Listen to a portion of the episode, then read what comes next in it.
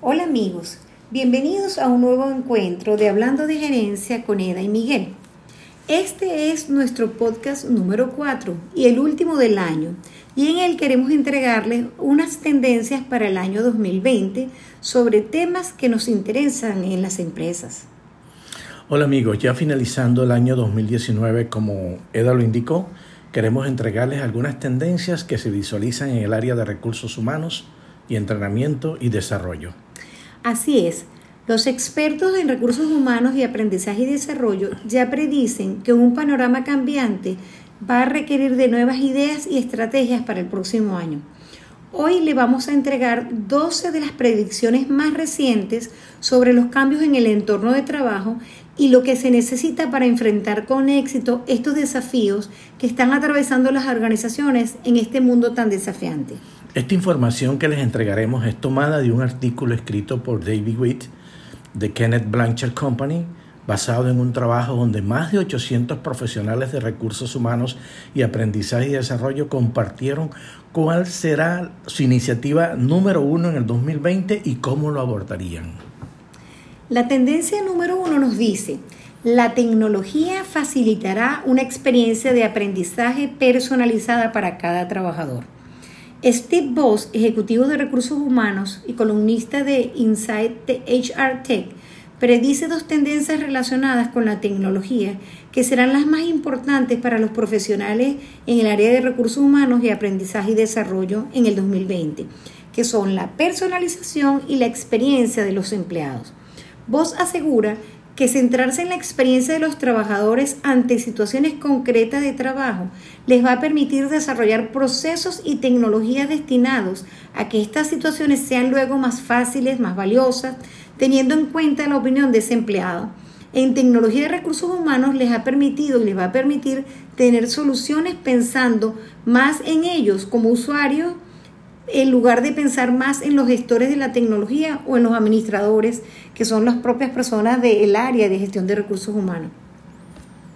La predicción de Voss nos dice que las soluciones de tecnología de recursos humanos desarrollarán aún más la flexibilidad, adaptabilidad y modularidad como la tienda de aplicaciones de su teléfono para brindar a los usuarios la capacidad casi ilimitada de adaptar las tecnologías de su lugar de trabajo a sus propias preferencias, dándoles un mayor control sobre sus datos, su flujo de trabajo y sus experiencias.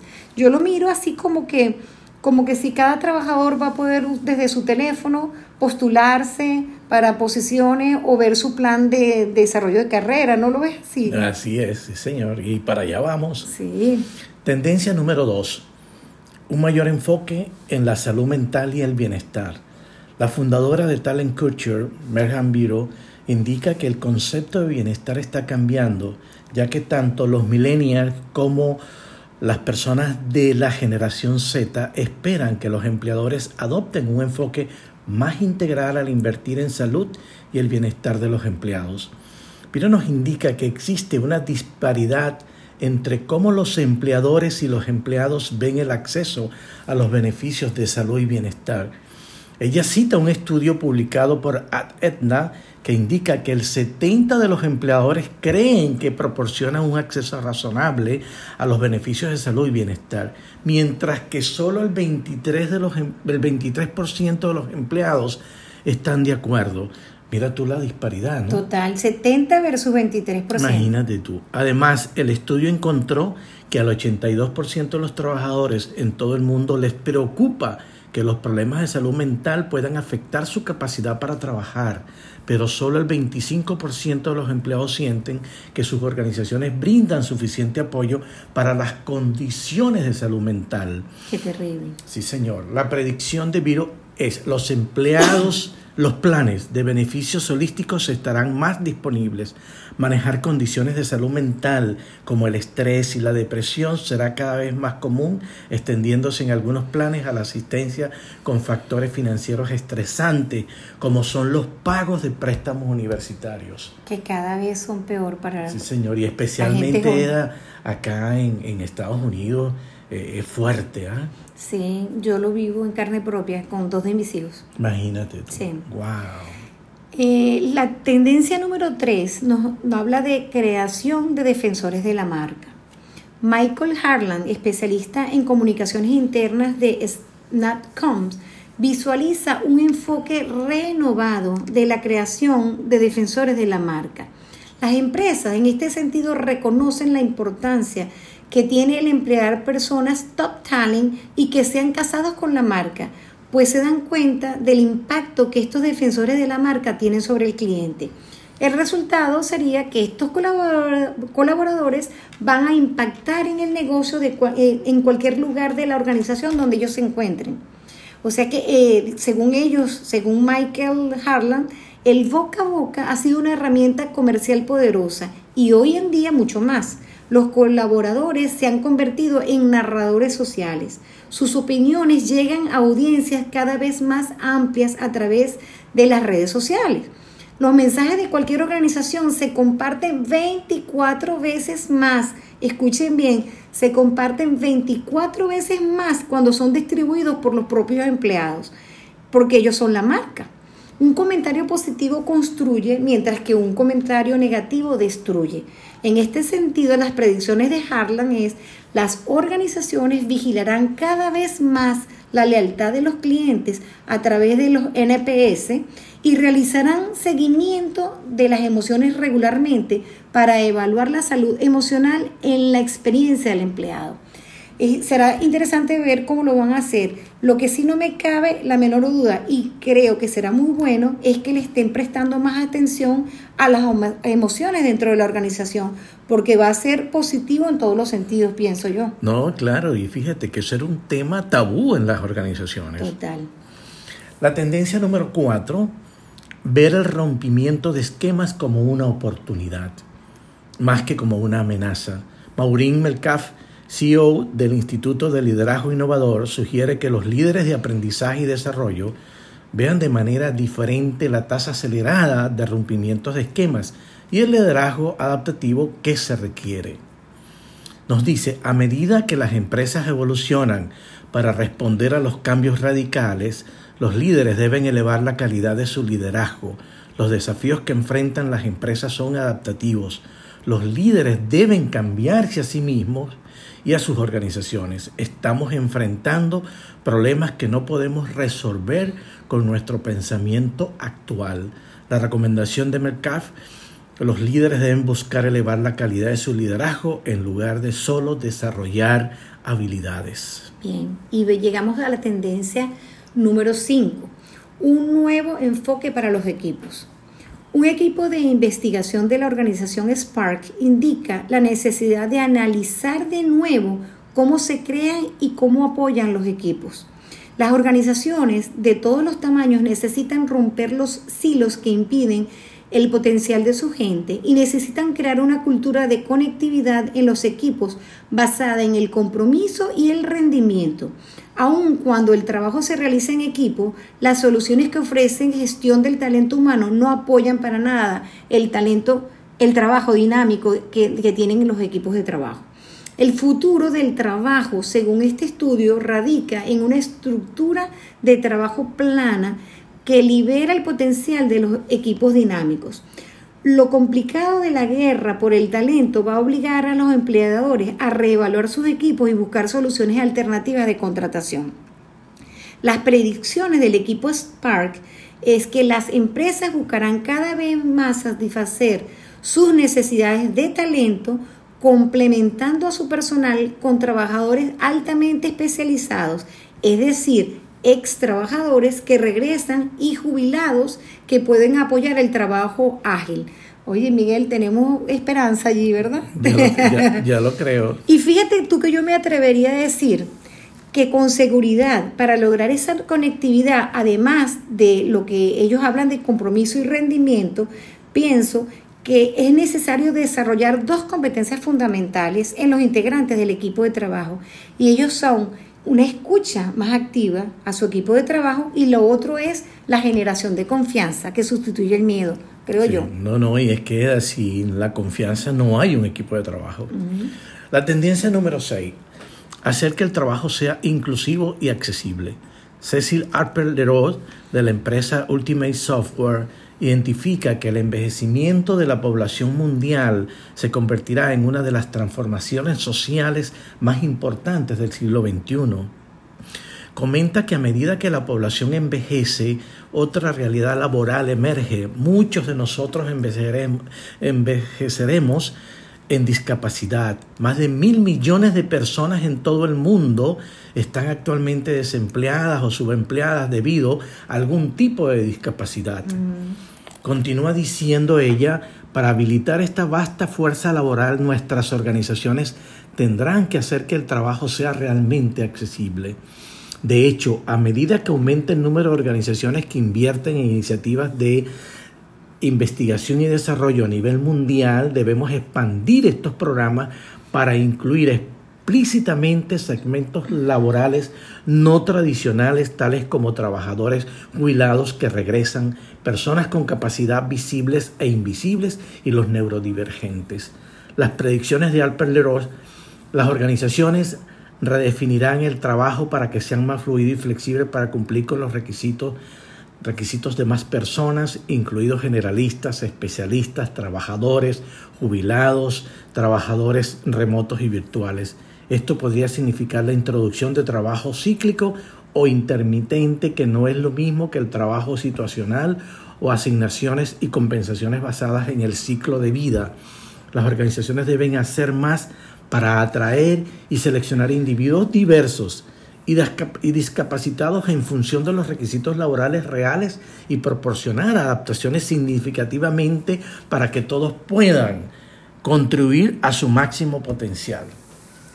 La tendencia número 7 nos habla de nuevas formas de comunicarse con posibles empleados, es decir, con personas que todavía no pertenecen a la organización. En un artículo de Pandologic, el autor James Halley nos dice que los canales de comunicación que cobrarán más vida para contratar, conectarse o contactarse con posibles empleados serán mensajes de textos y chatbots. Imagínate tú, para allá la tecnología va. Ya que estas serán maneras mucho más fáciles y rápidas, es de manera que podrán comunicarse desde cualquier lugar y hora de manera inmediata. Esto va a acelerar el proceso con los candidatos a empleo. Van a poder responder mensajes de texto de, de manera mucho más fácil que una llamada telefónica y los chatbots sustituirán a los sitios web que tienen preguntas frecuentes. Estos usan tecnología de, inteligencia artificial y procesamiento de lenguaje natural para encontrar y responder preguntas con la información específica que la persona necesita. Cuando se usa en el proceso de contratación, esto puede ser muy valioso para la participación de los candidatos, porque, porque a menudo los candidatos tienen la misma pregunta una y otra vez. En lugar del profesional de talento humano tomarse el tiempo para responder lo mismo, los bots pueden informar y mantener a los candidatos involucrados en ese proceso. Qué bueno. Sí, y la predicción de Halley es que las tendencias van en el sentido de racionalización y automatización del trabajo. O sea que eh, es necesario utilizar todos estos mecanismos porque bueno, necesitan reducir, reducir Ok, la tendencia número 8, crear planes integrales de desarrollo. John Wright, presidente de eventos de liderazgo y aprendizaje para Eagles Fly, dice que los empleados de la fuerza laboral actual, especialmente las generaciones más jóvenes, tienen grandes expectativas de aprendizaje y desarrollo continuo en el lugar de trabajo. Ahora, esto requiere estrategias de desarrollo más sólidas y soluciones de productividad centradas en las personas, dice Wright el cual también sugiere que las organizaciones identifiquen las barreras para un entorno de trabajo productivo y encuentren soluciones centradas en las personas. Las soluciones dependerán de los desafíos específicos, pero el objetivo principal es abordar cada problema desde las perspectivas del empleado y no desde la organización misma. La predicción de Wright en este sentido, las organizaciones se centrarán en poner a las personas a la vanguardia y aprovechar la tecnología para crear soluciones creativas. Un plan de desarrollo integral adaptado a cada persona generacional mantendrá a la organización de manera competitiva. Bien. Y vamos con la tendencia número 9, la cual trata del mapeo de habilidades y actualización de la fuerza laboral futura. Fíjate cómo las cosas vuelven, Miguel. Según Udemy, que es una organización para formación de personal, las empresas están reconociendo que es mejor hacer reciclaje del talento existente para los nuevos roles, ya que es, o sea, en, vez de, trabajar buscando nuevo talento, porque es escaso y es difícil de conseguir. Entonces están en una competencia por conseguir ese talento y se dan cuenta de que con la tecnología a gran escala, en la próxima década el mapeo de habilidades o de las competencias será de nuevo crítico para la planificación de la fuerza laboral. El mapeo va a permitir visualizar las necesidades de habilidades para los diferentes roles y va a permitir obtener lo necesario versus lo que existe y esto va a ser de gran ayuda para los profesionales del talento humano y de aprendizaje y desarrollo para que puedan identificar las brechas. Según el informe de Udemy, las organizaciones están contratando expertos para realizar ese mapeo de habilidades actuales y las habilidades futuras también. JP Morgan, en una iniciativa con el MIT, trabajan sobre la economía digital para pronosticar conjuntos de habilidades emergentes para su fuerza laboral. Morgan también trabaja en un proyecto llamado Pasaporte de Habilidades. Mire ese nombre, ¿no? Ahí están evaluando habilidades actuales de los empleados, así como explorando nuevos roles y la capacidad necesaria para lograr el siguiente paso en la carrera de estas personas. La predicción de Udemy es que se espera que las organizaciones profundicen en el mapeo de habilidades para preparar a su fuerza laboral para lo que viene. Qué bueno. Estamos, estamos, yo siento que volviendo a, un ciclo en donde es importante mapear y tener esas competencias, ¿no? esos inventarios que son necesarios. La tendencia número 10, mejorar la experiencia para el diseño organizacional. Según los investigadores de Gartner, el 56% de los líderes de recursos humanos dicen que el diseño organizacional y la gestión del cambio serán una prioridad en el año que viene. Los autores del estudio comentan que se enfrentan a una serie de problemas. Muchos dicen que sus líderes no están equipados para liderar, rediseños y cambios organizacionales. Otros no están seguros de cómo diseñar su organización para apoyar formas de trabajo más rápidas, más receptivas. Algunos dicen que los empleados están fatigados por todo el cambio. Hoy en día las estructuras organizacionales a menudo están más asignadas a flujos de trabajos y redes, especialmente a medida que evolucionan los modelos operativos. La efectividad organizacional con frecuencia está desalineada con las prioridades empresariales y mide de manera inadecuada la calidad y la prevalencia de la planificación y el restablecimiento de objetivos, así como los resultados. Mm. ¿Y cuál es la predicción de Gardner? Para ser más ágiles y receptivos en tiempos de incertidumbre, los líderes de recursos humanos deberán alejarse de la gestión de cambio, de cambios de arriba hacia abajo y en su lugar impulsar la toma de decisiones y la planificación más profundamente en la organización. Esto requerirá que recursos humanos involucre a los empleados en la creación conjunta de una estrategia de cambio al involucrarlos como participantes activos en la toma y configuración de las decisiones de cambio. Bien, y la tendencia número 11 es mejora y personalización de la experiencia de aprendizaje. Los expertos de Docebo, que son los creadores de la plataforma de aprendizaje de sistema gerencial e-learning, explican que con tanto contenido que hay ahorita en el mercado disponible, la tarea más grande va a ser encontrar los materiales correctos y el contenido más relevante para cada participante. Otro desafío importante va a ser mantener a los alumnos comprometidos con el aprendizaje. Aprovechar la plataforma de aprendizaje basada en inteligencia artificial va a estimular un mayor uso de enfoques de personalización junto con el uso de entrenadores de aprendizaje personal, centrándose específicamente en cómo apoyar a los alumnos. Los entrenadores digitales les pedirán que finalicen los cursos, les sugerirán nuevos contenidos y les responderán a las preguntas que hagan. Además, sus alumnos podrán opinar más sobre las habilidades que desean desarrollar y luego cómo hacer que la plataforma les presente los contenidos relacionados. La predicción de Docebo es que las soluciones de aprendizaje tomarán la forma de herramientas de aprendizaje social que capaciten a los expertos en la materia para que sean ellos mismos los que puedan crear y compartir su propio contenido y que puedan convertir en herramientas para crear contenidos más inteligentes que produzcan catálogos de necesidades de aprendizaje individual. Suena interesante porque está bien personalizado. La tendencia número 12 capacitación integrada en el trabajo. Los expertos de EdPoint Learning creen que el mayor cambio en el 2020 será la capacitación que se realiza sin problemas en el día a día de trabajo. Con todos conectados a través de teléfonos inteligentes y dispositivos, los diversos aspectos de nuestras vidas ahora están más integrados que nunca del mismo modo que las notificaciones automáticas lo alertan sobre ventas y ofertas especiales cuando ingresan a una tienda, las futuras iniciativas de capacitación corporativa impulsarán oportunidades de capacitación más holísticas e integradas con microaprendizaje a la vanguardia.